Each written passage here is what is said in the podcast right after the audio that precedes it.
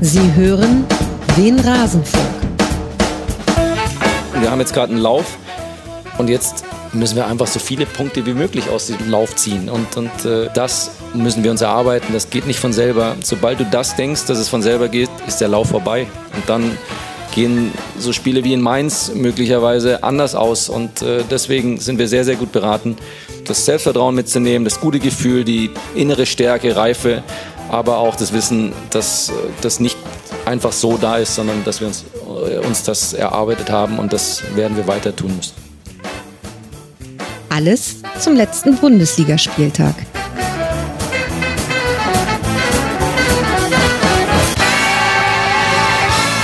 Tja, wer hätte das gedacht? Der VfB Stuttgart nach Spieltag 5 in dieser Männer-Bundesliga-Saison 23-24. Er hat einen Lauf, er muss so viele Punkte herausholen, wie nur möglich aus diesem Lauf, sagt Sebastian Hoeneß, der im Grunde jetzt fünf Spieltage lang in Folge dasselbe in Grün sagt, nämlich Leute, chillt mal, ich weiß, es ist gerade gut, ich verstehe es doch auch nicht, aber lasst uns das alles genießen und bitte nervt mich nicht, wenn es mal schlechter wird. Und einer, der ihn nerven könnte, wenn es schlechter würde. Das ist aber natürlich ein sehr unrealistischer Konjunktiv. Das ist Danny Galm. Hallo Danny, schön, dass du da bist. Schönen guten Tag, Max. Danke für die Einladung. Ja, hast du dich schon dran gewöhnt, dass jetzt du hier über ein Spitzenteam der ersten Liga sprichst?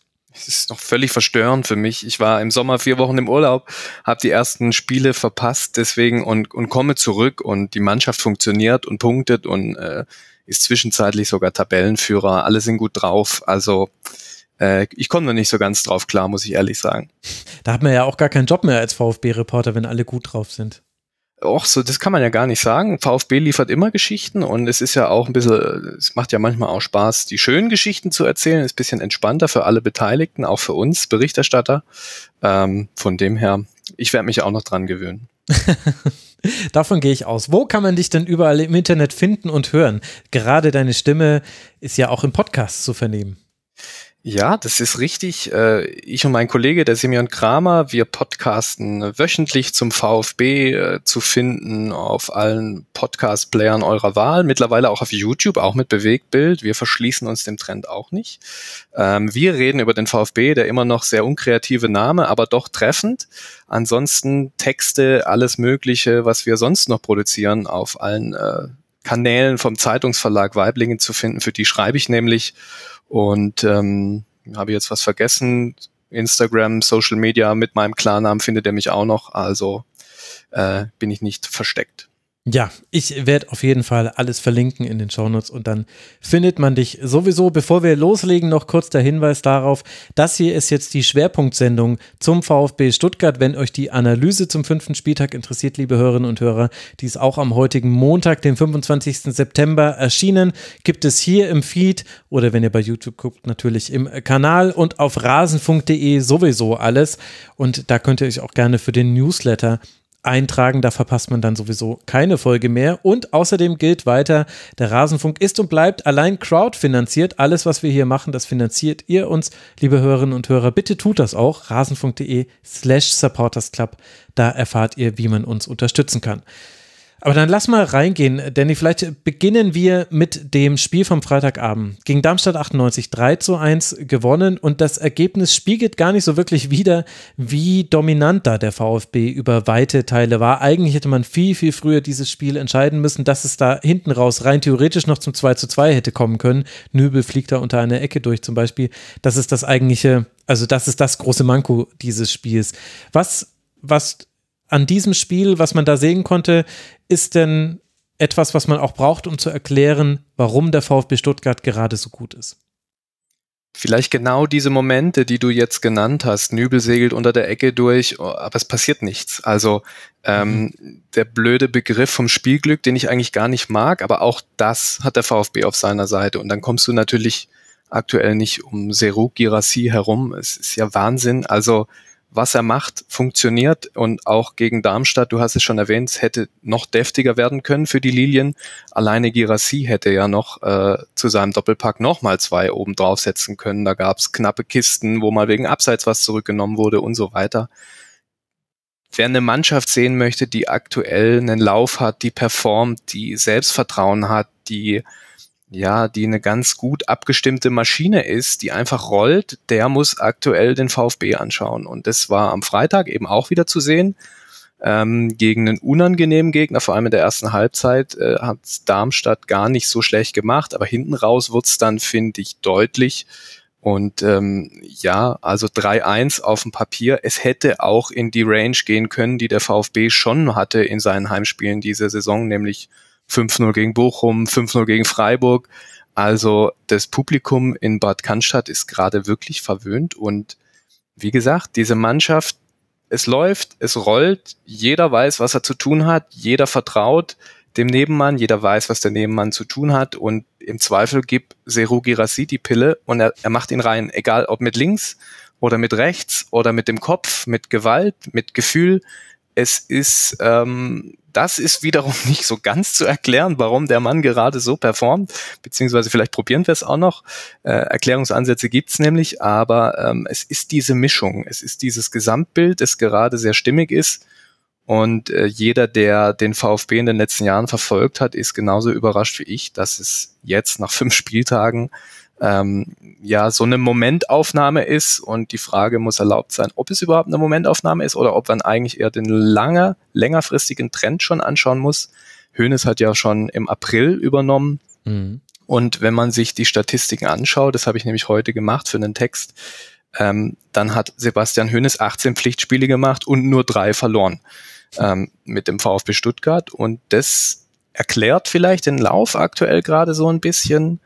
Ähm, und nichtsdestotrotz, also es ist, es, was den Charme dieser Nummer gerade so ausmacht, ist auch dieses bisschen Unerklärliche, dass alle so ja, weg, weckt uns bitte nicht auf. Staunen, ja. Genau, dieses ungläubige Staunen, dieses, wow, es ist super schön, lasst es uns bitte einfach genießen, wer weiß, wie lang es noch geht. Und Woche für Woche geht's, zumindest aktuell noch, einfach weiter. Mhm. Also dann lass doch mal so ein paar Kernaspekte rausstellen, die dann alle quasi erklären, wie es äh, zu dieser Phase kommt und die dann ineinander hineinspielen. Du hast schon Sero Gerassi genannt, lass mal mit ihm beginnen. Vielleicht erinnert sich noch der eine oder andere und die eine oder andere an ihn vom ersten FC Köln. 2018, 2019 hat er dort gespielt. Ansonsten war er die ganze Zeit in der Ligue 1 gut aufgehoben und damit entsprechend auch vom Radar derjenigen, die die Ligue 1 nicht näher verfolgen, zu denen auch ich gehöre. Das muss ich zugeben.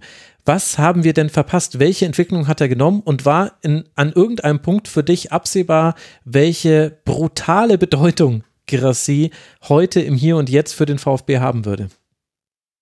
Also man konnte ja ahnen, dass er, dass er ein wichtiger Eckpfeiler werden kann. Hat ja auch letzte Saison schon elf Tore gemacht in, ich glaube, 22 Spielen.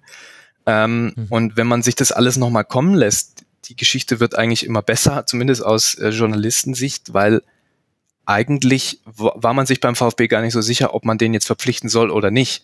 Also der ehemalige Kaderplaner Sven Mislintat, als es darum ging, Kalajdzic zu ersetzen, der ist nämlich gewechselt vor der vergangenen Saison, musste man schnell noch äh, einen Ersatz organisieren. Und dann gab es eben eine berühmt-berüchtigte Liste und da stand unter anderem Seru Girassi drauf, den der Trainer Pellegrino Matarazzo damals sofort favorisiert hat. Und es gab noch andere Kandidaten, die eben vom Ex-Sportvorstand, äh, nicht Sportvorstand, Sportdirektor ähm, ins Visier genommen wurden. Und im also end, letztlich hat sich der Trainer durchgesetzt, hat so gewissermaßen die Vetokarte gezogen und in der größeren Betrachtung hat da auch das Verhältnis Misslintat äh, Matarazzo ein bisschen gelitten in dieser Geschichte, aber um auf Girassi zurückzukommen, er hat sofort funktioniert, er hat schnell funktioniert, er hat in der Rückrunde verletzungsbedingt gefehlt und das hat der Mannschaft wirklich, wirklich weh getan, weil er war eines der wenigen Elemente, mal ausgenommen von Endo, die wirklich gescored haben, die die Mannschaft getragen haben. Und äh,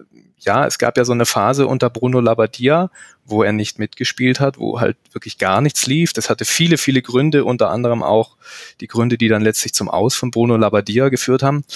Aber kaum war Gerassi wieder da unter Hönes, das gehört in diese Hönes-Geschichte auch mit rein, hat es auf einmal wieder geflutscht. Also Hönes hatte ihn zur Verfügung, spielfit zur Verfügung, er hat getroffen. Und dann langer Bogen aus der Vergangenheit, kommen wir jetzt ein bisschen in diesen Transfersommer. Serou Girassi war ja nur ausgeliehen mhm. von, äh, aus Frankreich und wurde dann äh, kurz vor den Relegationsspielen gegen den HSV noch fest verpflichtet, weil da so eine Kaufverpflichtung mit eingearbeitet war in den Vertrag. war nochmal so ein Zuckerl, ein positives Moment vor den Relegationsspielen, war ganz, äh, ganz gut gemacht, aber sie mussten es auch ziehen. Und äh, in diesem Sommer hatten wir wieder das Thema hier in Stuttgart, beziehungsweise rund um Girassi. Es gab eine, eine Ausstiegsklausel in seinem Papier und die lief, oh, nagel mich nicht fest, 15. August, irgendwie sowas im den Dreh. Und die vorherrschende Meinung bei allen Beobachtern, aber auch im Club, das gehört zur Wahrheit dazu, war, dieser Mann ist weg. Die Kaufoption lag, ich meine, bei 15 Millionen Euro. Und das heißt, die hätte nur jemand aktivieren müssen, dann hätte es gar keine Verhandlung gegeben, da wäre der weg gewesen. 15 Millionen Stürmer, der gezeigt hat, dass er in der Bundesliga funktioniert, für den englischen Markt sicherlich interessant. Und jetzt kommt der Faktor Girassi sozusagen, der hat überhaupt kein Interesse. Der hat gesagt, ich fühle mich hier wohl, der hat drei Kids, der ist, ähm, der ist jemand, der sich in Stuttgart wohl, dem das gut gefällt, dass er hier die Nummer eins ist. Mhm. Ähm, lieber der König in Cannstatt als irgendwie der Kronprinz in, in, in Fulham oder so. Es gab durchaus Interessenten für ihn, ähm, aber es gab zu keinem Zeitpunkt wirklich konkrete Verhandlungen. Und dieses klare Commitment von Girassi, dass er wohl äh, relativ früh für sich zumindest gefasst haben muss und als dann auch klar war, er bleibt, ich glaube, das spielt eine ganz, ganz große Rolle in, in, in die aktuelle Entwicklung mit rein. Also dieses ganz klares Statement, Leute, ich bin hier, ich bin hier euer Striker Number One und ich liefere auch, aber ihr müsst mich auch in Szene setzen. Also das ist immer was, was die Verantwortlichen betonen. So, der Seru, der möchte gute Anspiele haben und er möchte, möchte quasi, äh, der, der, der zieht das Level nach oben, schon im Training und so. Und äh, das erklärt dann so ein bisschen, dass der zum, zumindest mal mit einer sehr breiten Brust in die, in die Saison gestartet ist. Und dann dann ist es, glaube ich, Küchenpsychologie. Dann läuft's, dann knallt's, dann passt's. Er ist sehr komplett. Das spielt ihm natürlich in die Karten. Also er ist ein spielstarker Stürmer, der Bälle festmachen kann. Er ist aber auch kopfballstark. Er kann es mit links, er kann es mit rechts, er kann es innerhalb des Strafraums, er kann es außerhalb.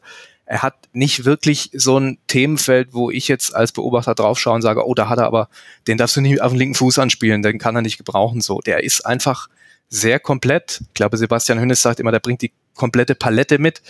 Und, und dann kommt er eben ins Rollen und dann läuft es auf einmal in der Mannschaft und dann kommen die Zuspiele und dann kommt vielleicht, vielleicht ist noch als letzter Faktor in dieser Gleichung jetzt ein Auftaktprogramm, das machbar ist, wo der VfB auch äh, wirklich Spiele ziehen konnte, vielleicht dann auch musste. Also das Heimspiel gegen Bochum mhm. müssen sie ziehen. Sie, sie müssen auch das Heimspiel gegen Darmstadt ziehen. Äh, in Mainz kann man auch mal gewinnen, auch wenn es Christian Gentner nicht so gerne hören mag. Ähm, und dann bist du auf einmal zack in diesem Lauf drinne und es flutscht, es funktioniert, das Selbstvertrauen beim Stürmer ist da, der weiß, wo die Kiste steht, die Zuspieler wissen, wenn wir dem den Ball geben, passiert was und daran ziehen sich alle hoch. Mhm. Ja, es ist schon wirklich faszinierend. Ich meine, er hatte ja diesen unglaublichen Lauf von acht Schüssen aufs Tor, alle waren drin. Ähm, der wurde jetzt gebrochen, also inzwischen hat er zwölfmal aufs Tor geschossen und nur zehn Schüsse davon drin. Also natürlich, da sieht man schon, der erste Wellenbrecher der Begeisterung, der ist schon eingerammt da in äh, Stuttgart. Da wird man sehr traurig gewesen sein. Aber äh, das ist ja das Erstaunliche, wenn man sich dann eben nochmal anguckt, wie dann auch er sich in diesen Lauf reingeschossen hat. Also der erste Schuss gegen Bochum, das ist ja das, wo das Zentrum komplett offen ist. Er bekommt einen Ball und er, er, schießt mit voller Wucht. Ehrlich gesagt platziert er den Ball gar nicht so gut. Riemann hätte die Möglichkeit gehabt, den zu halten. Es war so ein bisschen Glück, dass Riemann einfach sich an der Stelle nicht breit genug macht. Aber da war unheimlich viel Überzeugung drin. Und ich habe das Gefühl, dass es scheint generell etwas zu sein, was Seru Gerassi als Spieler kennzeichnet. Aber, und damit kommen wir dann zum zweiten Aspekt, nämlich dem veränderten Spielstil des VfB Stuttgart, der auch zum VfB passt, dass man eben bis zu einem gewissen Punkt immer geduldig spielt, aber sobald es Richtung Abschlusssituation geht, da gibt es gewisse Spieler, Führig sicherlich, Girassi natürlich sowieso, haben wir schon äh, besprochen. Silas lässt noch so ein bisschen vermissen, von dem hat man das früher gesehen, aber auch so jemand wie äh, Karasor oder Stiller jetzt äh, jüngst, dann zünden die nochmal so richtig und dann bekommen die so eine ganz besondere Intensität und auch ein, ein Abschlussdruck fast schon. Also irgendwann muss jetzt dann auch der Schuss kommen. Ist der VfB zielstrebiger geworden oder überbewerte ich da jetzt den Spielverlauf dieser bisherigen Spiele? Nee, ich habe auch das Gefühl, dass Hoeneß das Spiel noch radikaler auf Girassi zugeschnitten hat. Also mhm. noch, sie machen sich gewissermaßen bewusst noch abhängiger von ihrem Stürmer in dem Wissen, das funktioniert gerade. Ähm, du hast Enzo Milo vergessen in deiner Aufzählung. Ja, ich finde, stimmt. die beiden haben eine die haben noch mal so, das ist so ein bisschen diese French Connection vielleicht. Also die haben auch eine ganz besondere Beziehung, weil auch Milo noch mal einen Schritt nach vorne gemacht hat. Und da kommt dann der nächste Faktor in diese Girassi-Gleichung rein, Hönes. Hönes hat es offensichtlich geschafft, den VfB in eine effiziente Ballbesitzmannschaft zu verwandeln. Du, ich finde die Beobachtung gut, dieses, manchmal spielen sie hin und her, du hast aber nie das Gefühl, dass sie jetzt Ballbesitz haben um des Ballbesitz Willens. Es hat immer einen Sinn, einen Zweck, das, die Positionierungen sind gut. Und wenn wo eine Lücke ist, wenn sich die Möglichkeit gibt, dann geht's zack, zack, zack. Dann geht's wirklich schnell und scharf und sauber und in den Fuß oder dann stimmen die Laufwege.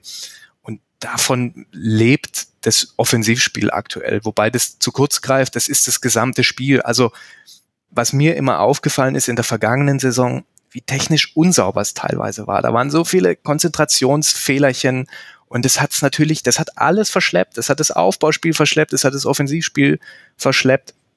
Und jetzt ist da eine andere Schärfe da, eine andere Grundhaltung auch da. Und das ist der Verdienst von Sebastian Hoeneß, der die wirklich in eine, in eine Richtung gedrängt hat, der die vielleicht auch auf ein neues Level gehoben hat, zumindest einzelne Spieler.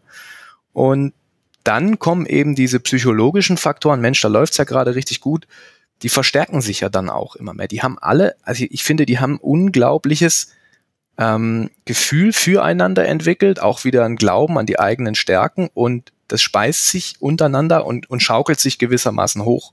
Mhm. Und sie sind sie sind so, so, so widerstandsfähig geworden. Das finde ich eine bemerkenswerte äh, Entwicklung.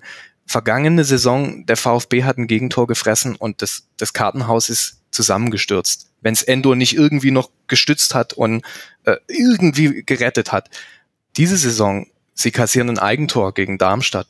Wirklich unnötig in einer Phase, wo auch, also Darmstadt hatte in der ersten Halbzeit, glaube ich, keinen einzigen Torschuss. Mhm. Äh, auf einmal steht es 0-1. Das hätte die letzte Saison wirklich aus dem Konzept gebracht. Äh, in Mainz eine ähnliche Geschichte. VfB führt 1-0, Mainz wird aktiver, macht den Ausgleich, da war ein Kipppunkt gewesen. Vergangene Saison hätten die das Spiel in Mainz nicht gezogen, würde ich meine Hand für ins Feuer legen. Und ähm, diese Stressresilienz, diese, diese, diese Fähigkeit, dass sie, dass sie leiden können, dass sie das auch aushalten können, dass sie mal einen Knüppel zwischen die Beine bekommen, ähm, aber nicht umfallen. Das ist vielleicht der größte Verdienst, den Sebastian Hönes geschafft hat. Denn der war auch einer, Labadia kam ja zum VfB im Abstiegskampf vergangene Saison und war eher immer so, ach Mensch, müssen wir mal schauen und die müssen wir erstmal wieder fit kriegen und und Hoeneß kam und hat sofort gesagt, die Truppe kann was. Ich bin dafür zuständig, das Potenzial quasi zu heben und hat auch so in der Kommunikation gleich von Beginn an eine ganz andere Tonalität reingebracht und hat dadurch, meine These, ähm, gleichen Zugang gehabt zu dieser Truppe. Und davon profitiert er jetzt auch gewaltig. Und dann hatte er natürlich jetzt auch, also er kam ja im April mitten im Abstiegskampf, der kam Dienstagnachmittags an, saß bei uns auf einer Pressekonferenz und Mittwochnachmittags oder früher Abend war DFB-Pokalspiel. Also der hatte, glaube ich, eine, ein Abschlusstraining mit der Mannschaft. Der musste auch sofort funktionieren.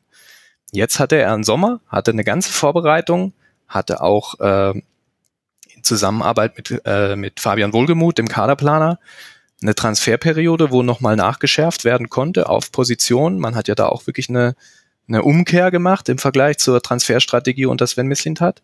Und das alles zahlt sich jetzt offensichtlich, also für den Moment zahlt sich's aus. Wie, wie stabil es ist, wie, wie nachhaltig es ist, müssen wir jetzt mal schauen, was die nächsten Wochen bringen. Aber das Fundament dafür, dass die eine sorgenfreie Runde spielen, das ist allemal gelegt. Mhm. Ja, vor allem, weil diese Resilienz, die es innerhalb des Spiels gibt, das war ja früher, früher war es ja eher so, sie schießen ein Tor, dann kassieren sie direkt danach eins. Also die Minute nach dem erzielten Tor war eigentlich somit die gefährlichste. Die gibt es ja auch quasi spieleübergreifend. Also es gab ja nach diesem 5 zu 0 gegen Bochum schon das 1 zu 5 äh, bei Raba Leipzig, bei dem man keine Chance hatte, im Grunde äh, mitzuspielen. Und dann wäre eigentlich der, der alte VfB, der hätte sich dann natürlich zu Hause gegen Freiburg so wie immer schwer getan. Ist ja immer so in Stuttgart äh, gewinnen immer die Freiburger, in Freiburg geht es immer den Stuttgarter ein bisschen besser. Und dann war das auch zugegebenermaßen, es hatte schon so Freak-Spiel-Anteile, diese Partie, aber dennoch war es ein souveränes Spiel. Und bevor wir da dann gleich auf jeden Fall auch nochmal über die Transfers sprechen, das interessiert mich, die Transferstrategie, würde ich gerne noch beim Spielstil bleiben. Denn das eine ist die Zielstrebigkeit nach vorne und dass man da eben auch besser geworden ist im Verwerten seiner Chancen und da spielen viele Faktoren mit rein. Das andere ist aber ja auch, wie bekommen wir den Ball erstmal ins Angriffsdrittel? Und da war der VfB ja eigentlich immer besser als sein Tabellenplatz. Also das war das, was unter Pellegrino Materazzo immer funktioniert hat. Angriffsdrittel ist man immer reingekommen. Nur das, was im Angriffsdrittel stattgefunden hat, war eben von sehr schwankender Qualität. Unter Bruno Labbadia war das dann völlig weg, auch mit Umstellungen, die einfach, im Nachhinein noch absurder werden, als sie quasi damals schon aussahen. Und was Sebastian Hoeneß ja dann erstmal gemacht hat, war, äh, das wieder zu normalisieren. Und dann durften die Spieler wieder auf den Positionen spielen, für die sie geholt wurden. Und Wagnumann hat eine Rolle gespielt, Mio hat eine Rolle gespielt. Und dann hat sich das eben so entwickelt, wie wir es in der letzten Saison gesehen haben. Aber jetzt von der letzten Saison zu dieser Saison ist ja schon wieder etwas passiert. Und dieses Aufbauspiel ist mit eines der besten der Liga, zumindest aktuell, so wie wir es bis jetzt gesehen haben. Was hat Sebastian Hoeneß da gemacht? Wo hat er sich inspirieren lassen? Was ist da wichtig zu wissen? Ich denke, es, das, was du gesagt hast, ist eigentlich der, der Schlüssel zu diesem, zu diesem System. Also der hat dieser Mannschaft in einem ersten Schritt mal wieder erklärt, was sie eigentlich kann vielleicht, in gewisser Weise, fußballerisch. Er hat ihr ein System verordnet, das sie kannte. Und jetzt in dieser Saison spielen sie ja auch ein bisschen gezwungenermaßen wieder mit einer Viererkette hinten. Mhm. Und was der Sebastian Hönes da zum Beispiel geschafft hat, er hat da hinten ein System kreiert, in dem gar nicht auffällt, dass der Pascal Stenzel eigentlich nicht der schnellste Außenverteidiger der Liga ist. Und auf einmal fängt auch Pascal Stenzel an, äh, sich an Toren zu beteiligen, hat ja gegen Darmstadt drei Torbeteiligungen gehabt. Ich glaube, eine ganz entscheidende Rolle, wenn man sich diesen hinteren Mannschaftsteil anschaut und äh, das Aufbauspiel beobachtet, ähm, sind die zwei Innenverteidiger, sind Sagadu und Anton. Also Anton mhm. hat auch nochmal einen Schritt gemacht. Er musste diesen Schritt auch machen, weil er nach dem Abgang von Endo zum Kapitän ernannt wurde. Und ähm, der ewig wankelmütige Dan Axel Sagadou hat sich auch stabilisiert. Also der spielt da hinten drin ganz soliden äh, Innenverteidiger und dass der über einen feinen linken Fuß verfügt, das war allseits bekannt. Der spielt tolle Flugbälle. Und der Abgang von Sosa, das, das hat eigentlich gar keiner gemerkt, so mehr oder minder. Also weder defensiv noch offensiv ist das jetzt negativ aufgefallen, weil du einfach Hiroki Ito nachgeschoben hast, der mehr oder minder die gleichen Qualitäten hat. Manch einer behauptet, er schlägt sogar noch bessere Flanken als Sosa. Und dann kommt natürlich noch on top dazu, und das ist vielleicht eine Schlüsselpersonalie gewesen in diesem Sommer, du hast hinten drin einen Torhüter, der ein massives Upgrade ist zu den Herren Bredlo und Müller in allen Bereichen, sei es das Fußballerische, den Spielaufbau, was du jetzt äh, genannt hast, aber natürlich auch die Kernkompetenzen. Und ähm, wenn du das alles wieder zusammennimmst und dann noch die beiden, das neue Mittelfeldzentrum um Stiller und Karasor mhm. äh, dir, dir schnappst, also Angelo Stiller, das ist ja auch Wahnsinn. Der, der kommt hier an in Stuttgart, der wird da reingeschmissen und auch der funktioniert sofort. Der kennt die Idee von Hoeneß, der weiß, wie der spielen lässt und also ich habe den am Freitag das erste Mal im Stadion gesehen und bin hier umgefallen, weil ich dachte, also der spielt hier seit zehn Jahren diese Position. Unglaublich, also Wahnsinn. Und da kommt, wir kommen, glaube ich, immer wieder auf diesen Aspekt dieses, dieses Laufs zurück. Auch die da hinten haben unfassbares Vertrauen ineinander entwickelt. Und ich war da unglaublich skeptisch vor Beginn der Saison, weil die Sommervorbereitung eigentlich gar nicht so optimal lief. Mhm. Du hattest ein Sommertrainingslager, das dir quasi abgebrochen werden musste, weil es in Österreich, wo der VfB war, am Großvenediger so arg geregnet hat. Du konntest dort nicht trainieren. Und dann war äh, der alte Pragmatiker wieder gefordert in Hönes, der gesagt hat, wir fahren sofort heim, dann können wir wenigstens trainieren. So, das zahlt sich jetzt im Nachgang, glaube ich, einfach aus, dass man da nicht noch versucht hat, irgendwelche Spirenzchen zu machen mit Teambuilding-Maßnahmen im Schwarzwald oder so, sondern einfach, dann fahren wir halt nach Hause, trainieren können wir auch in Cannstatt. Und dann kam der Torhüter, den ich äh, genannt habe, Nübel, relativ spät dazu. Da, da hatte ich auch so ein bisschen meine, meine, mein Bauchgrummeln. Aber der hat einfach eine Qualität, das ist völlig wurscht. Also der spielt seinen Stiefel da hinten runter. Ich finde das bemerkenswert, wenn der eine Flanke abpflückt, wie schnell der den Blick nach oben hat, wie schnell der manchmal dann die Angriffe einleitet wieder oder auch im Moment dann sofort erkennt, okay, heute, da brauche ich jetzt gar nichts machen. Und das, das ist einfach, also ich muss mir da selber an die eigene Nase fassen, weil ich hatte echt, bevor ich in Urlaub gegangen bin, zu meinem Kollegen sagte, oh, ich gebe dir das jetzt in deine Hände, ähm, aber ich habe echt ein bisschen Bauchschmerzen, ob das was wird. Ähm, eben aus den genannten Gründen. Da gab es auch mal ein Testspiel gegen Gladbach, das völlig schief gegangen ist, wo hinten gar nichts geklappt hat. Aber diese Mannschaft scheint in sich zusammengewachsen zu sein und die können damit einfach klar, die können damit umgehen. Und der Sebastian Hoeneß mit seiner, mit seiner sehr ruhigen Art, mit seiner super reflektierten Art, der scheint da gerade wohl der genau richtige Trainer zu sein. Für mhm. diese Art Fußball, für diese Mannschaft offensichtlich auch. Ähm, und ja, das Gesamtbild ist einfach stimmig aktuell. Da können wir jetzt gar nicht, ich suche ja immer nach, nach dem Haar in der Suppe oder um was zu mäkeln, aber ich finde aktuell keins. Mhm.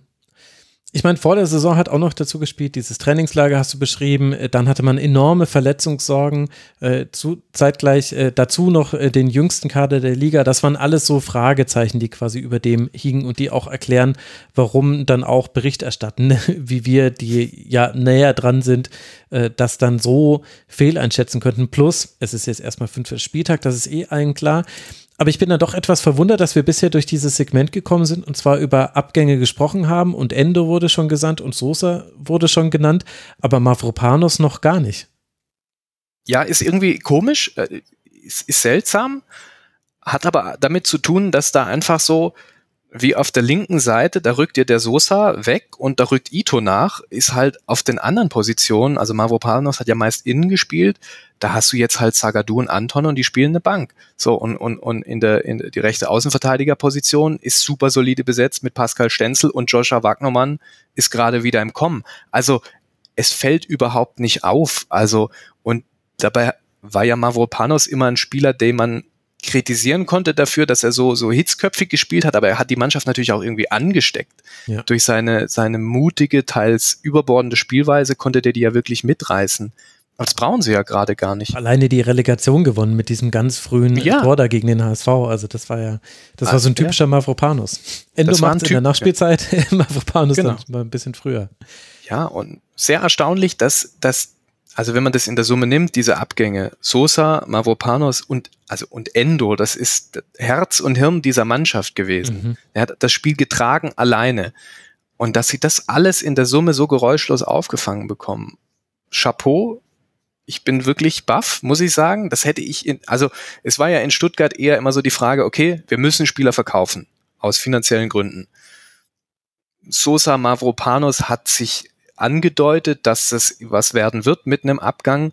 Und dann war quasi noch eine Position, äh, Position vakant, weil es eben hieß intern, okay, wir brauchen eine gewisse Summe X.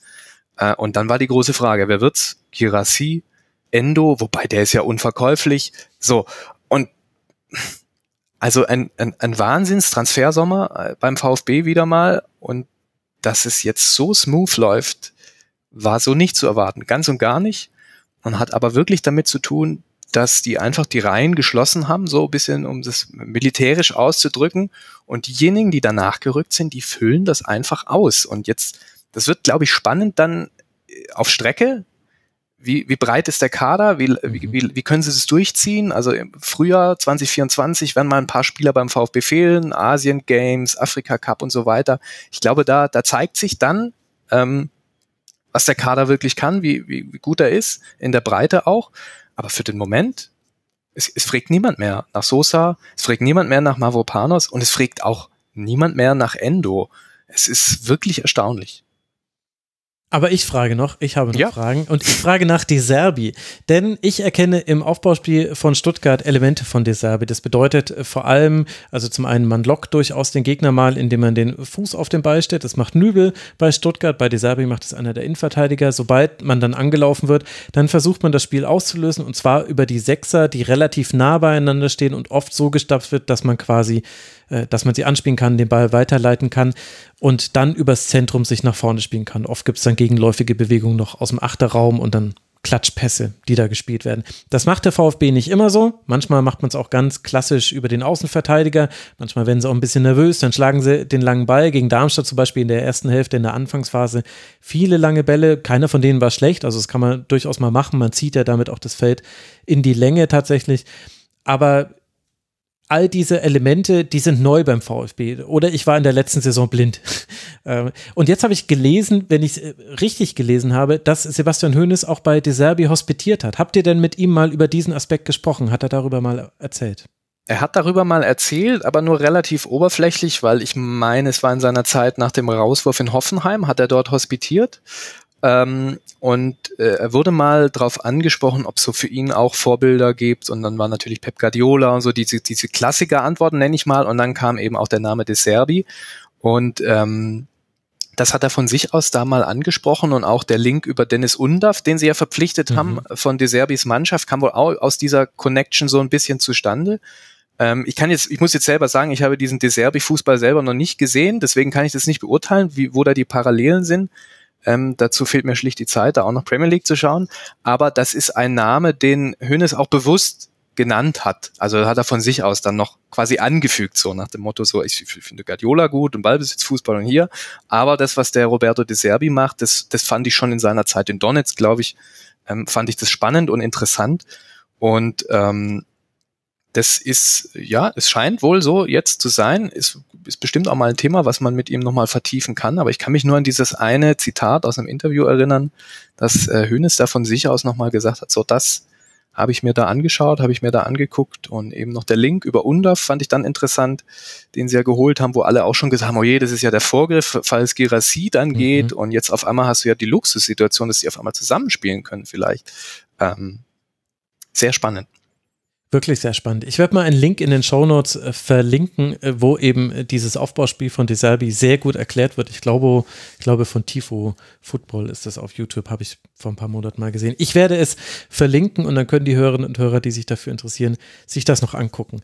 Jetzt will ich aber dann doch nochmal mit dir über Transfers sprechen, denn du hast angedeutet, dass sich auch da etwas verändert hat und allein personell haben wir ja alle mitbekommen, Sven Mislintat ist nicht mehr beim VfB Stuttgart. Seit heute wissen wir auch, er ist auch nicht mehr bei Ajax Amsterdam, aber dazu wird es morgen eine Folge im Rasenfunk geben. Was ist denn das, was sich da verändert hat beim VfB Stuttgart? Dass man unter Wohlgemut mm, mehr Wert auf Spieler legt, die auf gewissem Niveau schon Erfahrung gesammelt haben. Also mehr Typ Maxi Mittelstädt als Tongi Kulibali so. Also Misslintat war ja bekannt, berüchtigt dafür, sagt ja mancher, äh, junge französische Talente zu verpflichten oder allgemein junge, entwicklungsfähige Spieler zu verpflichten. Und das war in seiner Anfangszeit in Stuttgart, VfB abgestiegen, äh, äh, Geldsorgen, äh, die hatten ja gar keine Wahl sozusagen, außer mhm. ähm, auf in dem Bereich zu fischen. Und ähm, Fabian Wohlgemuth hat ja übernommen im November 2022, wenn ich richtig bin, auf jeden Fall Ende des Jahres war es, und konnte erstmal gar nichts groß machen. Also da ging es eigentlich nur darum, in der Winterpause, äh, wir brauchen irgendwie Soforthilfen. Man hat Gildias verpflichtet, der jetzt auch schon wieder weg ist mittlerweile, und Genki Haraguchi und das waren eben Spieler, die Bruno Labbadia äh, im Kader haben wollte. Und jetzt in diesem Sommer hat dann Wohlgemut gemeinsam mit Hönes natürlich das, das Zepter gewissermaßen übernommen.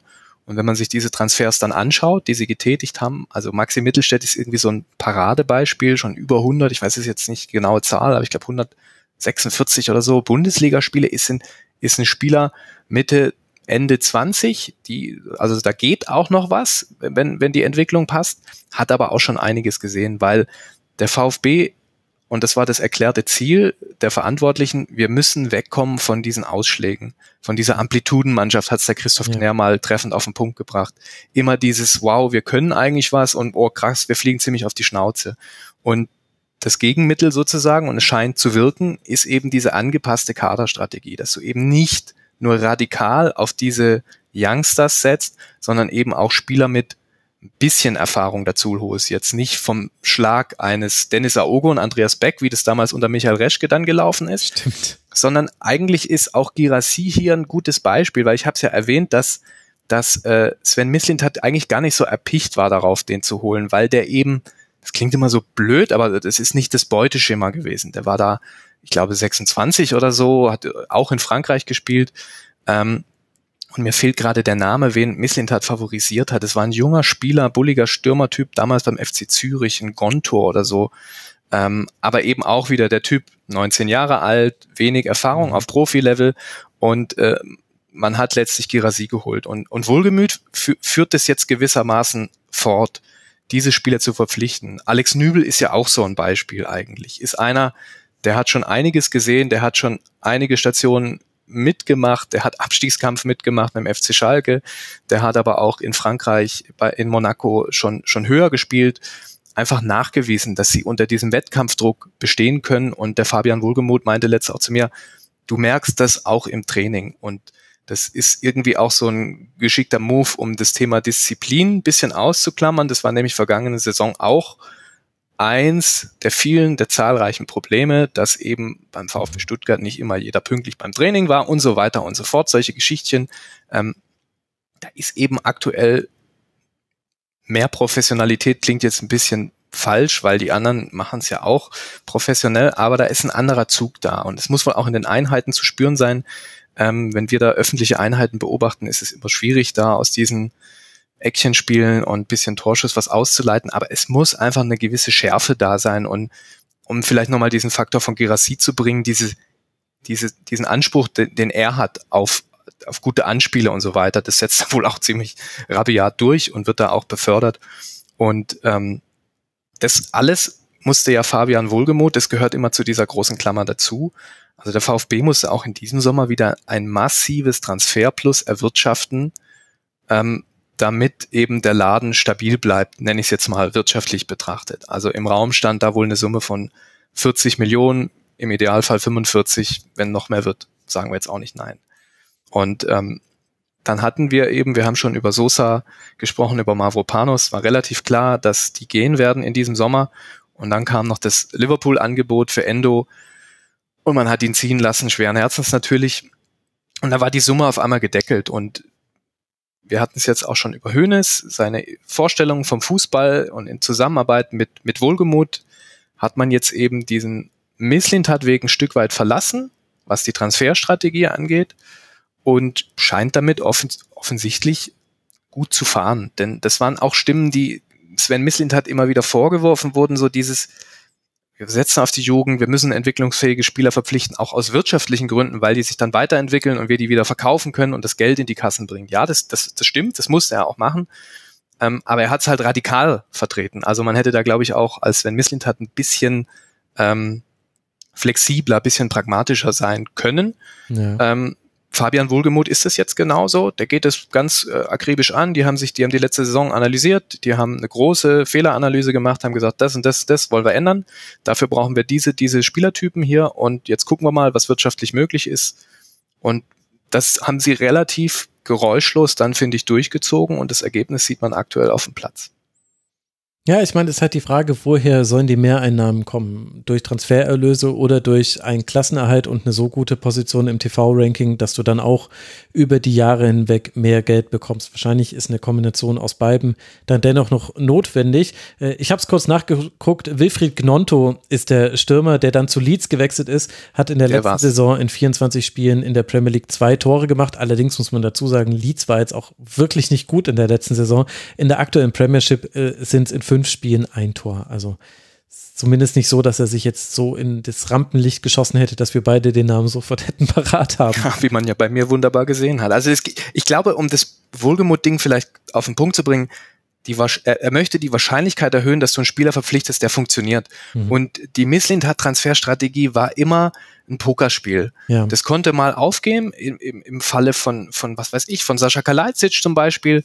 Ähm, aber ich glaube, das Risiko, das Wohlgemut fährt, ist einfach deutlich, deutlich geringer. Also du holst den Maxi Mittelstädt und du wirst einfach einen grundsoliden Bundesliga-Profi bekommen. Ob der jetzt große Ausschläge nach oben hat, hm, muss er vielleicht gar nicht, aber er hat zumindest nicht diese, diese Riesenschlenker in seinen Leistungen, wie sie ja zum Beispiel Tongi Kulibali hatte. Auch so ein klassischer Misslintat-Transfer, um das jetzt mal äh, nochmal zu sagen. Also hier hat man vielleicht einfach eine Strategie der Risikominimierung gefahren, der sportlichen Risikominimierung.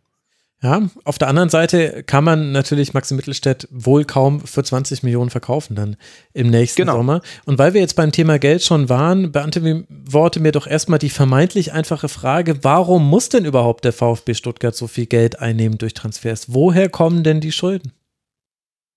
Na, Schulden ist, glaube ich, das, das falsche Wort in dem Zusammenhang. Also ein Riesenthema ist nach wie vor Corona. Der VfB hat äh, während der Corona-Pandemie einen KfW-Kredit gewährt bekommen, muss den noch zurückzahlen. Mhm. Ähm, ich bin mir nicht sicher, ich glaube, die Summe war insgesamt 25 Millionen, muss auf zwei Jahre, also auf zwei Raten zurückgezahlt werden und das, das drückt natürlich in die, in die Bilanzen rein. Sie zehren natürlich immer noch von diesem Umsatzloch, also bis zu 90 Millionen Euro wird es taxiert, das berühmt-berüchtigte Corona-Loch. Das Geld ist einfach unwiederbringlich weg. Mhm. Und der zweite große Faktor, der einfach auf, auf, dem, auf dem Verein dann liegt in, in, in, die, in dieser Hinsicht, ist der Stadionumbau. Mhm. Der Stadionumbau, der im Zuge der Europameisterschaft 2024 hier in Stuttgart gemacht wird, ähm, der kostet den VfB auch richtig Geld. Ich glaube, es sind so um die 55 Millionen, die der VfB äh, da reinstecken muss. Nagel mich bitte nicht auf die konkrete Zahl fest. Hätte ich das gewusst, dass wir so ins Detail gehen, hätte ich rausgesucht. Aber das ist ein bisschen tricky, weil in Stuttgart das Stadion gehört nicht dem VfB, da gibt's eine Betreibergesellschaft, wo die Stadt mit drin ist und so weiter. Alles ein bisschen äh, kompliziert. In Summe ist es ein richtig teures Unterfangen, dieses Stadion ähm, zu modernisieren. Das ist aber auch dringend notwendig, denn der Unterrang der Haupttribüne ist noch aus dem Jahr 1974. Also ich habe es mal gesehen. Das ist wirklich gruselig. Und jetzt wird es eben auf ein richtig hohes Level gebracht und da fließt eben eine ganze, ganze Menge an Kohle rein. Und was man immer so zwischen den Zeilen hört und was wir auch wissen, der VfB hat so ein bisschen im negativen Sinne, würde man sagen, einen Wasserkopf angehäuft. Also der VfB hat relativ viele Mitarbeiter mhm. auf der Geschäftsstelle und so weiter, wo auch relativ viel Geld reinfließt. Und er hat natürlich auch immer noch ein wahnsinnig hohes Gehaltsgefüge. Also beim VfB Stuttgart lässt sich immer noch gutes Geld verdienen. Und wenn man dann eben sieht, dass man die letzten Jahre eben in der Regel ganz im unteren Drittel der Tabelle war und das dann wiederum auch dazu führt, dass du im TV-Ranking, ich glaube aktuell auf Position 14 bist, dann fehlt dir auch da die Kohle. Und wenn du das alles zusammennimmst, dann ergibt sich eine ganz schön prekäre Finanzlage. Im mhm. vergangenen Winter muss es ziemlich äh, ernst gewesen sein. Man hat ja da auch im Winter noch Naui Ahamada nach England verkauft, weil die Kohle gestimmt hat. Und äh, das war ja eigentlich ein aufstrebender Spieler zu dem Moment, der gerade so gereift ist aber man musste da gewissermaßen tätig werden. Und das wird den VfB noch ein paar Jahre, glaube ich, begleiten, diese, diese Nachwehen von Corona zum einen. Auf der anderen Seite hoffen sie natürlich durch diesen Stadionumbau und durch neue VIP-Flächen, es gibt diesen berühmten Tunnelclub dann für die VIP-Gäste, ähm, da hoffen sie sich natürlich auch mehr Einnahmen. Also auf Sicht soll dieser Stadionumbau bis zu 10 Millionen pro Jahr mehr bringen in diesen Vermarktungserlösen. Also das ist alles ein bisschen auch wieder eine Wette auf die Zukunft gewesen. Andererseits hatten sie auch gar keine Wahl. Sie mussten das Stadion modernisieren. Jetzt war der Moment da. Jetzt ist die Euro. Da war auch die Stadt dann dabei. Deswegen haben sie es gemacht. Und deswegen war Fabian Wohlgemuth auch in dieser Transferperiode angehalten, eben einen richtig fetten zweistelligen Millionenbetrag zu erwirtschaften. Mhm. Und ich meine, 10 Millionen im Jahr Mehreinnahmen man hat es dann nicht ganz irgendwie nach sechs Jahren amortisiert, weil wahrscheinlich ist der Fremdkapital aufgenommen, da zahlst du dann Zinsen drauf. Das wird dann schon noch ein bisschen länger dauern. Ähm, es ist aber noch äh, vertretbar. Also alles, was quasi innerhalb von zehn Jahren abbezahlt werden kann in dem Bereich, ist ja wunderbar. Was ich jetzt aber nicht verstehe, ist, also Wasserkopf verstehe ich, äh, das passiert, wenn man ein großer Verein ist, der viele Abteilungen hat und so weiter und so fort. Ähm, also auch die Fußball AG, also ich vermische jetzt nicht Verein und AG, sondern es betrifft auch die AG ähm, sowas wie Stadionumbau verstehe ich auch. Was ich aber nicht verstehen kann, ist, wenn ich mir die Personalkosten angucke von 2019, 20, erstes Corona-Jahr, also dann 2020 wussten wir halt bloß alle noch nicht am Anfang des Jahres, bis jetzt, dann sind die kontinuierlich gestiegen. 69 Millionen, 83 Millionen, 90 Millionen und im letzten reportierten Zeitraum, das ist eben dann 21, 22, hat man die neunthöchsten Personalkosten gehabt. Und das war ja dann schon mitten in Corona. Wie konnte denn das passieren? Das ist eine sehr gute Frage. Also es ist ja irgendwie ein Thema der, der mittelfristigen Finanzplanung ganz offensichtlich, dass man da beim VfB Stuttgart offensichtlich noch ein bisschen auf dem alten Ross reitet gewissermaßen. Also das, das kann ja nur aus Zeiten herrühren, als man auch noch wirklich ähm, mit Geld quasi um sich geworfen hat. Also auch die Ära Reschke und so weiter, da ist ja mit Geld äh, nicht sparsam umgegangen worden und das, das passt ja überhaupt nicht zum VfB Stuttgart. Und ich glaube, das geht jetzt sehr ins Detail und wird vielleicht auch ein bisschen nerdig für den einen oder anderen Zuhörer, aber beim VfB hat sich in den letzten Jahren, was das Management angeht, sehr viel verändert. Und das ist immer, das sind nicht immer nur die Herren äh, Hitzelsberger oder so, die wirklich in der Reihe einstehen, sondern es geht da auch um neuen Finanzvorstand, neuen Marketingvorstand und so weiter und so fort. Also da wird viel gemacht, da wird viel geschraubt, da wird versucht, Strukturen zu verschlanken. Ähm, da sind sie fleißig am Schauen und du, über allem ist ja immer diese Trennung AG, EV beim VfB seit der Ausgliederung 2017 immer ein heißes Thema. Grundlagenvertrag zwischen diesen beiden wurde neu verhandelt, weil auch der EV immer nach dem Geld noch gucken muss. Also es ist so ein urschwäbisches Thema irgendwie und sie haben da mit Thomas Ignazi, einen, einen ehemaligen Banker, mittlerweile als Finanzvorstand äh, sitzen, der da Strafregiment führt, habe ich immer so das Gefühl. Also wenn der in Hintergrundgesprächen einmal die Zahlen so ein bisschen erläutert, dann ist er, glaube ich, derjenige, der da wirklich den Rotstift ansitzt. Und ähm, der VfB, auch unter Alex Werle jetzt, muss diesen Weg gehen und mittel- und langfristig werden sie nicht darum herumkommen, dass sie wieder klettern im TV-Ranking. Das ist quasi so, das, das, das können sie nicht vermeiden, weil die letzten drei, vier, vielleicht sogar fünf Sommer war eigentlich immer die Ansage, ihr müsst Transferüberschüsse erwirtschaften und das ging zu Lasten der sportlichen Qualität, der, der, der Qualität in der Mannschaft. Und das kannst du auf Strecke nicht fahren, das ist doch klar. Ähm, dass es jedes Mal so aufgefangen wird wie jetzt in diesem Sommer, ist, glaube ich, eher die Ausnahme als die Regel. Mhm. Und deswegen, klar, die treten alle hier schön auf die Euphoriebremse, müssen sie auch, müssen auch wir tun. Aber kurz- oder mittelfristig führt für den Verein eigentlich nichts dran vorbei, dass sie sich nachhaltig in der Bundesliga etablieren, um da auch nachhaltig wieder Gelder zu erwirtschaften, attraktiv zu sein ähm, und dann in einem vielleicht nächsten oder übernächsten Step diese eingesparten Gelder wieder in die Mannschaft re zu investieren. Das muss ja irgendwie der Weg sein, den der VfB gehen kann. Aber das ist immer, weil du die Frage gestellt hast, äh, vor kurzem war Mitgliederversammlung mhm. im Stadion. Das ist natürlich immer ein heißes Thema hier im Schwabenland. Wo geht eigentlich unser Geld hin? Ähm, dann hilft es auch immer, wenn die Verantwortlichen, Finanzvorstand oder auch Alex Werle nochmal einordnen, okay Leute, passt mal auf, wenn wir 20 äh, Millionen für einen Spieler erwirtschaften, dann landen nicht 20 Millionen bei ja. uns auf dem Konto. So, das ist einfach so eine, eine wichtige Einordnung, dass man sagt, Leute, passt mal auf, da gehen noch Gelder weg, Beraterprovision, Ausbildungsentschädigung und so weiter und so fort. Ähm, dass man zwar sagt, Leute, okay, wenn 20 Millionen für Kalajdzic fließen oder 15 oder was auch immer, ähm, ich glaube, die, die, die Faustregel ist so ein Drittel dieser Summen fließt in andere Taschen und erst, also nur das in An- und Abführung landet dann auch beim VfB. Also um das dann so ein bisschen einzuordnen, sind solche Veranstaltungen dann auch immer gut. Ähm, ja, gut, Aber das bleibt ein heißes Eisen auf jeden Fall. Ja, ich meine, das erklärt es ja auch letztlich noch nicht. Ich meine, ich habe es gerade nochmal ausgerechnet, diese Steigerung von 69 Millionen auf 90 Millionen. Und ich weiß, dass man jetzt schon, man ist jetzt, glaube ich, von den 90 wieder ein bisschen runtergekommen. Aber ja. ich muss es halt, damit ich es vergleichen kann mit allen anderen, nehme ich einfach die offiziellen Zahlen und die sind eben dann 21, 22 ist da das äh, Geschäftsjahr. Das ist eine Steigerung um 30 Prozent. Mitten während Corona. Und da muss man doch schon die Frage stellen, Wer hatte da, wer hat da die Verträge gemacht? Wie waren die, also weil es werden ja mutmaßlich, werden das ja eher auf Spieler- und Trainerseite entstandene Kosten sein. Ob die da noch einen neuen äh, Vorstand irgendwo reingeholt haben, das macht es dann nicht mehr fett. Und da muss man doch die Frage stellen, welche, welche Verträge habt ihr da gemacht und waren die vielleicht schlecht strukturiert? Ich meine, wenn ich sehe, Union Berlin zeigt gerade der Liga, wie man mit sehr leistungsbezogenen Verträgen eigentlich ganz attraktiv dennoch sein kann, auch als Transferziel für Spieler, die noch was erreichen wollen, dann könnte man das ja auch durchaus kopieren. Ja, das Union-Beispiel hören Sie in Stuttgart natürlich alle ja, so gern, weil es diese, so ja, aber auch nee, weil es die diese, diese Weggabelung gab, diese ja. Relegation. Und wenn du das mal siehst, der VfB ist nach dieser Relegation halt, ja, jetzt gerade immer noch in diesem Findungsprozess und Union spielt im Bernabeu in der Champions League.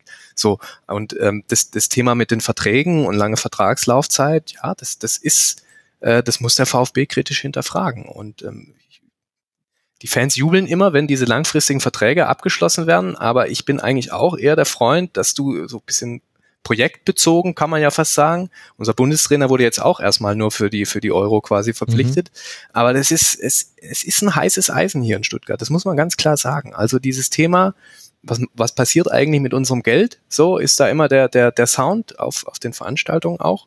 Und ich finde, dass die, die Erklärung über Corona und über den Stadionumbau, das, das, das muss man gelten lassen, ja, absolut. Klar. Aber natürlich hast du vollkommen recht, wenn du dir das anschaust, wie entwickeln sich diese, diese, diese Spielergehälter, die natürlich in dem Bereich Ausgaben, Spielbetrieb und so Co. Das ist der dicke Batzen. Das, das ist der Block, an dem du vermutlich am meisten einsparen kannst.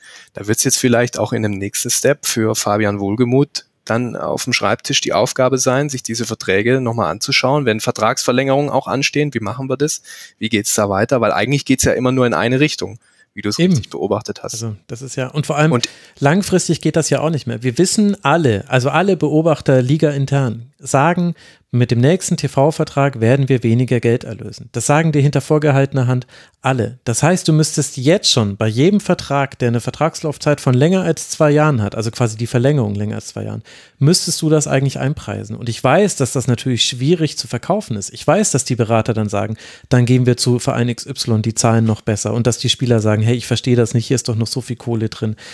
Und da wird man wahrscheinlich auch deshalb Spieler verlieren. Aber eigentlich müssten die Manager, Sportdirektoren, Sportvorstände, Finanzvorstände dieser Liga müssten jetzt schon sich darauf vorbereiten, bei jetzigen Vertragsverlängerungen das mitdenken, sobald es über einen Zeitraum von zwei Jahren hinweg geht. Und ich fürchte irgendwie, sie machen das wie immer nicht. Ja, das ist ja immer, das ist ja irgendwie so ein Grundproblem dieser Branche, dass du eigentlich Probleme immer nur damit versuchst zu lösen, indem du irgendwie mehr Geld draufschmeißt. so, das, das ist immer dieser Reflex, so, okay, es läuft nicht, da müssen wir da rein und hier und nur noch mal mehr Geld. Und ähm, ich sehe das auch, dass sie da auf, also sie steuern quasi so ein bisschen Richtung Eisberg. Man weiß ja nicht, wie viel dann dieser TV-Vertrag bringen wird und wer weiß, wie groß eben dieser Anteil der TV-Gelder an so einem Budget ist, das, das kannst du halt auch nicht einfach, ja gut, dann ist es halt ein bisschen weniger. Das müssen die im Blick haben und ich glaube beim VfB aktuell schaut man erst einmal noch so, man ist froh, dass es läuft und dass es sportlich irgendwie funktioniert und jetzt ah. muss man da mal die, die, die, die, die tiefer liegenden Probleme sozusagen dann noch freigraben. Ähm, weil die Probleme, das gehört ja beim speziellen Fall VfB Stuttgart noch dazu, die wären ja alle potenziert worden, wenn die letzte Saison abgestiegen wären.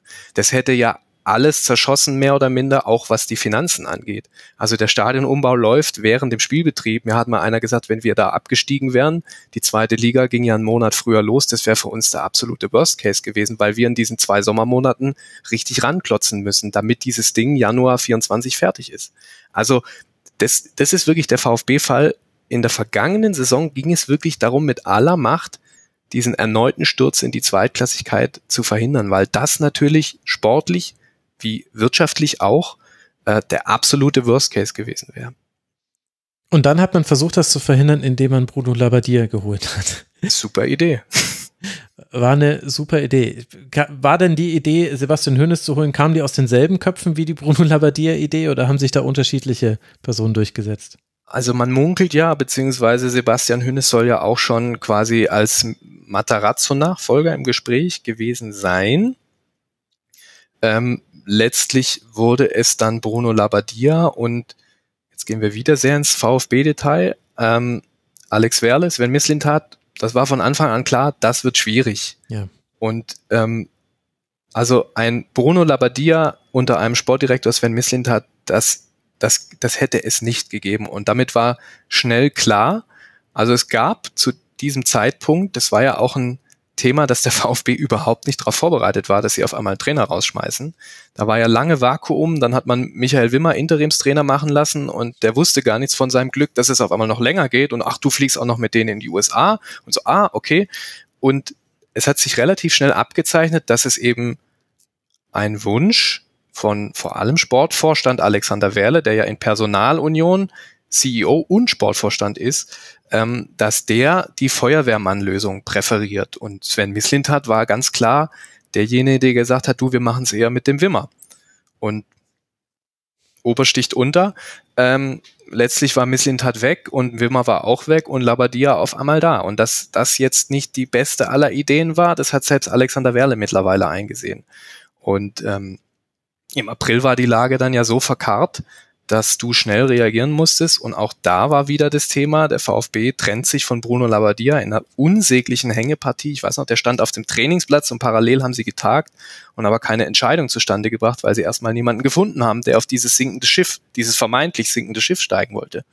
Und das spricht auch für Sebastian Hoeneß, dass er sich dann da dass er sich zugetraut hat. Klar, es war eine Chance für ihn, auch wieder in dieses Bundesliga-Business zu kommen. Aber wer den VfB im April 2023 hat kicken sehen, der wusste auch, dass das eine ganz schöne Herausforderung wird, die wieder auf, auf Linie zu bringen. Mhm. Und ähm, mit ihm ging es dann letztlich relativ schnell, dass man sich einig war, dass das auch passt. Und in der Rückschau ist es jetzt ein Glücksgriff. Ich finde, es war nicht abzusehen, dass es jetzt diese, diese steile Entwicklung nimmt, auch wenn wir am Anfang jetzt ziemlich lange auch darüber gesprochen haben, wie, wie, wie in der Rückschau das sinnig ist auf einmal, dass es eben so funktioniert. Aber das hat sich eben in diesem April überhaupt nicht abgezeichnet. Hm. Vor allem er hat funktioniert, er hat geliefert, ist im Pokal weitergekommen. Ich glaube, es war in Nürnberg damals. Genau. Hat äh, am Wochenende in Bochum gespielt. Erstes Spiel als Bundesliga-Trainer wie seit langem wieder im Ruhestadion gegen VfL Bochum. Abstiegskracher hoch 12 gewinnt 3 zu 2. Es gab da aber auch Rückschläge. Ich erinnere mich an ein furchtbares Spiel in Berlin zum Beispiel. Ja. Also da war noch nicht so ganz klar, wohin geht die Richtung. Und am Ende sind sie auch eher so in diese Relegation getorkelt, weil sie das Heimspiel gegen Hoffenheim nicht gewonnen haben. Und dass sie jetzt so den Reset-Knopf gedrückt bekommen haben, alle Achtung, ich habe es nicht gesehen. Ach Gott, diese letzte Saison. Ich meine, es fängt ja schon an mit dem 2-2 von Bochum und das dann im direkten Gegenzug das 3-2 fällt, was dem VfB einfach vorher nie passiert ist in den Monaten zuvor. Also da kommen auch immer Einzelereignisse zusammen und so wie man damals nicht ganz so schlecht war, wie man zwischenzeitlich dastand, ist man jetzt nicht ganz so gut, wie man jetzt dasteht. Aber das wissen alle VfB-Fans auch. Da muss man jetzt nicht so tun, als würden die von der Champions League träumen. Aber weil du jetzt Alexander Wähle schon genannt hast, das ist eine Personalie, die polarisiert weil er in Köln kurz gesagt einen finanziellen Scherbenhaufen hinterlassen hat, weil er sich in Stuttgart gleich mit Beratern umgeben hat, von denen man nicht wusste, was machen die jetzt eigentlich? Haben die vielleicht auch welche von den 90 Millionen bekommen? Ich weiß es ja nicht. Ich weiß nicht, ob du mir dazu was sagen kannst. Wie viel von der Kritik an Alex Werle ist denn deiner Meinung nach gerechtfertigt? Also er hatte unbestritten einen sehr komplizierten Start, was auch daran lag, dass er kommunikativ in einige Fettnäpfchen getreten ist und er hat halt einfach schlechte Entscheidungen getroffen in seinem Sportbereich. Und er hat jetzt auch vor kurzem erst auf der Mitgliederversammlung im Übrigen ähm, diese Doppelrolle CEO und Sportvorstand als großen Fehler gekennzeichnet. Der VfB sucht aktuell einen Sportvorstand, beziehungsweise will erstmal ein Anforderungsprofil definieren und so weiter und so fort, was man dann da ja immer macht. Aber Werle war mit dieser Sportrolle überfordert, kann man, glaube ich, wirklich jetzt im, im Nachhinein sagen. Und er hat einfach und das hat mich damals sehr überrascht, weil ich dachte, bei aller inhaltlicher Kritik, du hast es genannt, Scherbenhaufen in Köln, ich dachte, da kommt ein absoluter Medienprofi, einer, der hm. diese Fettnäpfchen auf zehn Kilometer Entfernung detektiert und umschifft. Und dann gab es da ja diese völlig skurrile Pressekonferenz, äh, auf der diese Berater vorgestellt wurden, also Kidira Lahm und Christian Gentner als, als sportlicher Leiter, Lizenzspielerabteilung, wo, wo niemand von denen auf dem Podium Fragen beantworten konnte oder wollte, ich weiß es nicht. Also er hat sich da schon dicke Klöpse geleistet. Ähm, es ist jetzt nochmal gut gegangen sozusagen, sportlich. Und ähm, insofern ist die Kritik, die er abbekommen hat, gerade rund um die Labadia-Verpflichtung, ist natürlich absolut gerechtfertigt. Auch er muss da vorne stehen, er ist der CEO, aber ein Aufsichtsrat ist dahinter, der diese Entscheidung alle mitgetragen hat. Man hat, man betont beim VfB immer gerne, dass alles einstimmig entschieden wird, was für mich immer grotesk ist, weil ich mich frage, ihr seid der Aufsichtsrat, ist, also ihr müsst ja eigentlich alles auf die Goldwaage legen und dürft auch mal gerne anderer Meinung sein. Also es ist für mich immer ein, ein, ein Warnzeichen, wenn es heißt, der Aufsichtsrat hat einstimmig entschieden, dass wir dahinter stehen und Labadia holen. Dann denke ich mir, oh, ähm, aber nichtsdestotrotz, also es gibt diese kritischen Bereiche, die man Werle ans Revers heften muss, und das weiß er auch. Aber er hat, er treibt auch viele Themenbereiche voran beim VfB Stuttgart. Thema Nachhaltigkeit. Ähm, der VfB hat eine Stiftung gegründet, ist mittlerweile präsenter in der, in der Stadtgesellschaft, wie es immer so schön heißt. Die haben einen Stand auf dem Weindorf und so weiter und so fort. Und wir haben ja noch gar nicht über diesen äh, Porsche-Deal zum mhm. Beispiel gesprochen, das Württemberger, äh, Württemberger Weltmarkenbündnis. Also die Firmen Porsche und Mercedes beim VfB Stuttgart unter ein Dach zu bringen, dafür musst du eigentlich einen Nobelpreis kriegen. Das ist eigentlich nicht möglich gewesen. Ähm, Alexander Werle hat das aber geschafft. Und also dieser, dieser Porsche-Deal hat ihm in der, in der Außenwirkung natürlich eine Menge, Menge ähm, na, Glaubwürdigkeit ist das falsche Wort, aber Menge, Menge Applaus eingebracht. Also das war einfach ein sehr, sehr wichtiger Deal, der für den VfB äh, wegweisend sein wird, ähm, finanziell, aber auch strategisch. Und das ist eben diese Ambivalenz. Du hast quasi den Werle, der Porsche und Mercedes unter einen Hut bringt, aber du hast auch einen Werle, der Bruno Labbadia verpflichtet hat und naja, lass ihn halt Mitte. einfach weg von allen sportlichen Belangen und er soll bitte keine Verträge aushandeln. Genau, genau. Das ist, das ist genau der Punkt. Und ich hatte das Gefühl, er betont jetzt zwar in der Rückschau immer, dass es, ja, das war ja von Anfang an klar, dass ich das nur interimsweise mache, weil wir niemanden haben, aber er hat sich natürlich schon auch zugetraut und das zu machen und ist damit gehörig auf die Schnauze gefallen. Und äh, das spricht ja jetzt für ihn, wenn man positiv sein will, dass er das einsieht und dass sie da jetzt endlich mal in die Pötte kommen. Gleichzeitig machst du natürlich wieder irgendwie so einen Topf auf, mal gespannt, wer das dann wird. Da geistern ja schon abenteuerliche Namen äh, durch die Gremien offensichtlich. Tun sie? Habe ich noch nicht mitgekriegt. Welche denn? Äh, der Name Horst Held ist gefallen. Der Name äh, äh, Joti Schatzialexu vom DFB ist hey. wohl auch gefallen. Also Deswegen meinte ich, wir reden hier über einen VfB, es ist sportlich super und so, aber. Aber es wird auch wieder lustig werden. Wir ja, sind ja, natürlich alle in Hab-Acht-Stellung. Aber ähm, ja. wie gesagt, es ist noch nichts entschieden, es ist noch nichts gemacht. Werle hat erkannt, dass er da eben äh, Defizite hat äh, im Sportbereich und dass auch die Lösung mit den beiden Beratern, mit Kedira und Lahm, dass das jetzt eher suboptimal war. Äh, das hat er, glaube ich, mittlerweile auch eingesehen. Ähm, insofern ähm, ist er lern- und kritikfähig. Also ähm, und nichtsdestotrotz, und wir, du merkst ja auch wieder, über was für Themen wir hier alles sprechen. Wir haben ja noch gar nicht über Winnermax gesprochen, den Hauptsponsor. Da war Alex Werle eine Woche vor Verkündung im Gespräch mit meinem Kollegen und sagt mir, ja, seien Sie unbesorgt, ein chinesischer Wettanbieter wird's nicht werden. So eine Woche später ist es ein französischer Wettanbieter. Ja, ich glaube, die Fans oder auch wir Journalisten müssen aushalten, dass Alex Werle eben wir haben jetzt keine Amplitudenmannschaft mehr, sondern Amplituden-CEO. Also du, ja. du bekommst irgendwie, du, du findest nicht so eine gesunde Mitte. Also ist entweder Hü oder Hot, schwarz oder weiß. Ähm, und deswegen, du hast ja gefragt, ist die Kritik berechtigt? Natürlich ist sie berechtigt. Also es hat ja nicht funktioniert, Lavadia. Auch die Kritik an Winnermax ist natürlich berechtigt. Das ist ein Sportwettenanbieter. Das muss man kritisch sehen. Äh, auf der anderen Seite muss ich sagen, Chapeau, Porsche, Mercedes unter einen Deckel, da kann ich jetzt auch nichts meckern. Und aber was, be äh, was bedeutet denn dieser Porsche Deal zum Beispiel? Das hat Rob Cheng auch im Forum gefragt. Also um wie viel Geld geht es da? Dass das natürlich was Besonderes ist, dass diese zwei miteinander nicht immer gut befreundeten Automarken zusammenarbeiten, das versteht man ja. Aber was heißt das denn konkret für den VfB? Ja, sie haben da klugerweise mit diesen 100 Millionen ja um sich geworfen, die es ja werden können, wenn alles eintrifft. Und dieser Deal besteht ja aus ganz vielen Elementen. Also in diesem Deal äh, da gehört ja zum Beispiel auch der Name MHP noch mit rein, der, mhm. die Firma, die eine Porsche-Tochter ist und die jetzt auf einmal auf dem Stadion steht. Das heißt nicht mehr Mercedes-Benz Arena, sondern MHP Arena. Also dieser Deal in Summe zu sagen, der bringt dir jetzt in den nächsten zehn Jahren 78,5 Millionen Euro, das geht natürlich nicht. Die Aussage der Verantwortlichen ist, dass wenn alles eintrifft, wenn alle Prämien fließen, wenn alle Anteile so gezeichnet werden, wie man das ausmacht, dass es bis zu 100 Millionen Euro werden können in den nächsten Jahren. Was es konkret heißt, dazu gibt es keine Aussage, ähm, genauso wie dieser Deal ja noch nicht unterzeichnet ist, was ja so. irgendwie auch ein bisschen äh, seltsam ist, dass man schon eine große PK macht und die Pressemitteilung oder die Gespräche und die Aussagen alle im Konjunktiv formuliert sind. Also bis zum heutigen Tag, Ende September, ist da noch kein Vertrag unterzeichnet, geschweige denn eine Tranche geflossen. So, also der Hintergrund Aber ist ja. Aber man hat schon die Benamung des Stadions schon geändert. Dazu gibt es auch noch das. Das hat sich schon geändert. Das hat sich, deswegen, wir müssen diesen Deal ein bisschen aufdröseln. Also diese MHP-Geschichte, MHP übernimmt die Namensrechte, das ist in trockenen Tüchern, da fließt auch das Geld schon.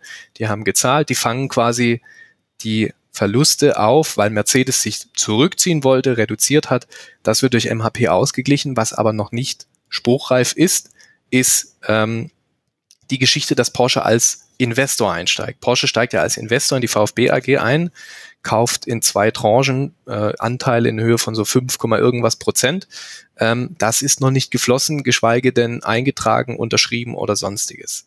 Ähm, das ist, ich fand es ungewöhnlich, dass man eben schon äh, so viel Trara macht. Was man so im Hintergrund hört, war, äh, waren da einige Kollegen an der Geschichte so ein bisschen dran, am Recherchieren, ähm, dass da vielleicht auch ein bisschen Druck von der Seite kam, aber nichtsdestotrotz die Deals gehen über die Bühne. Also da muss jetzt auch keiner die großen Sorgen machen, dass das platzt. Ich fand das nur irgendwie, also wenn man so ein großes Paket verkündet, dann hatte ich eigentlich erwartet, dass da alle dastehen und die Verträge gewissermaßen in der Hand haben. Das war eben noch nicht der Fall. Ähm, und die Idee geht über das Finanzielle hinaus, mhm. denn der VfB hat in der vergangenen Zeit enorm viele Sponsoren jetzt nicht unbedingt verloren, manche hat er auch verloren, aber viele Firmen, der berühmte schwäbische Mittelstand, haben reduziert. Die hatten keinen Bock mehr auf diese VfB-Talfahrten. Das waren mhm. äh, schwäbische Firmen. Hier im Remstal sitzt Kercher, Reinigungsspezialist. Die haben das alles peu à peu zurückgefahren. Die haben gesagt, VfB, das äh, wir konzentrieren uns lieber auf die Handballer so. Ähm, und was der neue Marketingvorstand jetzt in äh, mühevoller Kleinstarbeit gerade zusammen am Flicken ist, ist auch diese untere Sponsorenpyramide wieder breiter aufzustellen. Und da soll dieser Porsche-Deal als Zugpferd fungieren. So nach dem Motto, schau doch mal, Porsche macht mit, Mercedes macht mit, MHP ist auch mit an Bord. Das ist doch eine super Sache, wollt ihr nicht auch kommen? Das scheint auch ganz gut zu funktionieren. Also man hat jetzt in diesem Sommer echt viele kleinere bis mittelgroße Unternehmen aus der Region wirklich auch gewonnen. Ähm, das wurde alles so ein bisschen konterkariert, dieser Regionalfaktor durch den eben durch den Hauptsponsor Winamax, den man eben sich jetzt auf die Brust gekleistert hat. Aber ähm, diese Signalwirkung, die man sich erhofft hat von diesem Porsche-Deal, diesem 100 Millionen Deal, wie sie es ja immer genannt haben, die scheint wirklich zu ziehen. Das überzeugt scheinbar die schwäbischen Kaufmänner und Kauffrauen hier dann doch ein bisschen, wenn Porsche doch bereit ist, beim VfB zu investieren, dann können wir es vielleicht auch machen. Mhm. Also das ist eine sehr komplexe Geschichte, ist sehr interessant auch. Ähm, und äh, wir sind alle gespannt. Das heißt immer nur zu uns, ja, und Ende des Monats wird's dann unterzeichnet, hier die Anteile, die Porsche dann kauft, und dann ist, dann geht aber der August rum, dann geht der September rum. Also irgendwann muss es ja mal äh, dann final über die Bühne gehen. Also mein letzter Stand war, glaube ich, wirklich Ende September. Jetzt ist Ende September. Ähm, also warten wir es mal ab, wann da dann noch der, die finale Vollzugsmeldung sozusagen mhm. kommt. Ja, ich muss auch sagen, also alles, was du sagst, stimmt und gerade diese Signalwirkung auch für andere Sponsoren sollte man wirklich nicht kleinschätzen. Aber ich habe mir das schon damals gedacht, als ich die Zahlen gelesen habe, die damals korportiert wurden mit dem bis zu 100 Millionen und eben auf die Jahre hingerechnet für 5,5 Prozent, dachte ich mir, so krass ist das gar nicht. Also nee. dafür, dass du dann einen Investor drin hast, der ja auch wieder Dividenden abschöpfen kann. So ist es. Die Zahl war mal in der Welt und sie war ja auch vom Verein Genau, der wollte das also, 100 Millionen. Genau, man wollte das als 100 Millionen Deal ähm, äh, branden. Es hat auch funktioniert in weiten Teilen der Öffentlichkeit, aber wir haben zum Beispiel in der Berichterstattung das immer sehr ausklabaustert und ja, in der Summe vielleicht irgendwann mal nach 30 Jahren Rückschau mit dem Strich drunter und allem kommt man vielleicht irgendwie in die Nähe der Zahl, aber bei vielen ist eben hängen geblieben, wow, da kommt jetzt Porsche und wir haben drei Tage später äh, Minimum mal 50 Millionen auf dem Konto liegen. Ähm, dem ist eben genauso nicht. Also, aber es war eben bewusst gesetzt und es hat ja offensichtlich auch funktioniert, weil es hat verfangen, diese 100 Millionen ähm, lief so zum Beispiel auch über die Agentur. Du weißt, was das bedeutet. Sowas ist dann immer gleich mal in, ja. in, in einer breiten Öffentlichkeit. Ähm, und bei der PK musste man schon genau zuhören und gut nachfragen, sage ich mal so. Ähm, und dann ist eben immer wieder aufgefallen, so ja, hm, ja, okay, könnte, würde, vielleicht, viel Konjunktiv. Ja, vor allem 100 Millionen ist ja, also ich meine, das ist gerade mal so ein Jahr Personalaufwand oder halt das, was man in wahrscheinlich den nächsten drei Transferperioden einnehmen müsste. Es ist nicht nichts, ich will es nicht kleinregen, wie gesagt, aber man muss schon aufpassen, dass man sich von den Zahlen nicht blenden lässt, die im Fußball unterwegs sind, weil auf dem Papier ganz viele Deals gut aussehen und dann doch aber gar nicht so doll sind, weil dann, dann hätten nämlich tausend andere denselben Deal auch schon gemacht. Also jetzt nicht mit Porsche und Mercedes und so weiter, aber naja, aber gut, wir, wir werden es einfach in Ruhe uns angucken. Wir werden uns auch ganz in Ruhe angucken, wie dieser Lauf irgendwann mal endet, denn irgendwann muss er enden. Ansonsten sprechen wir über den Meister VfB Stuttgart und das wäre dann doch des Guten vielleicht ein bisschen zu viel. Das würden nicht mal die VfB-Fans aushalten, glaube ich. Äh, zumindest nicht alle, die ich kenne. Danny, ich danke dir sehr, sehr herzlich. Das war jetzt sogar mit Nachspielzeit hier. Danke, dass du dir die Zeit genommen hast, hier über den Rasenfunk zu sprechen. Und wer sagt, Mensch, das hätte ich gerne noch ausführlicher, ja, dann hört halt, wir reden über den VfB zum Beispiel. Danke dir, Danny, dass du mit dabei warst. Max, immer gerne. Ich nehme mir immer sehr gerne Zeit für den Rasenfunk. Vielen, vielen Dank. Und danke euch, lieben Hörerinnen und Hörern, für eure Aufmerksamkeit. Das war es jetzt mit der Berichterstattung zum fünften Bundesligaspieltag der Männer. Es erscheinen noch Folgen zu Ajax Amsterdam, zu den europäischen Männer-Top-Ligen und ein Tribünengespräch zu den Wochenendrebellen. Das habe ich gerade schon aufgezeichnet, kommt in den nächsten Tagen. Also viel im Rasenfunk, viel, was auch Anlass sein kann, uns zu unterstützen. Rasenfunk.de slash supportersclub. Danke für alle, die das schon tun und die das jetzt nach diesem Aufruf tun. Bleibt gesund, bis bald. Ciao. Das Ciao. war der Rasenfunk. Vielen Dank für Ihre Aufmerksamkeit.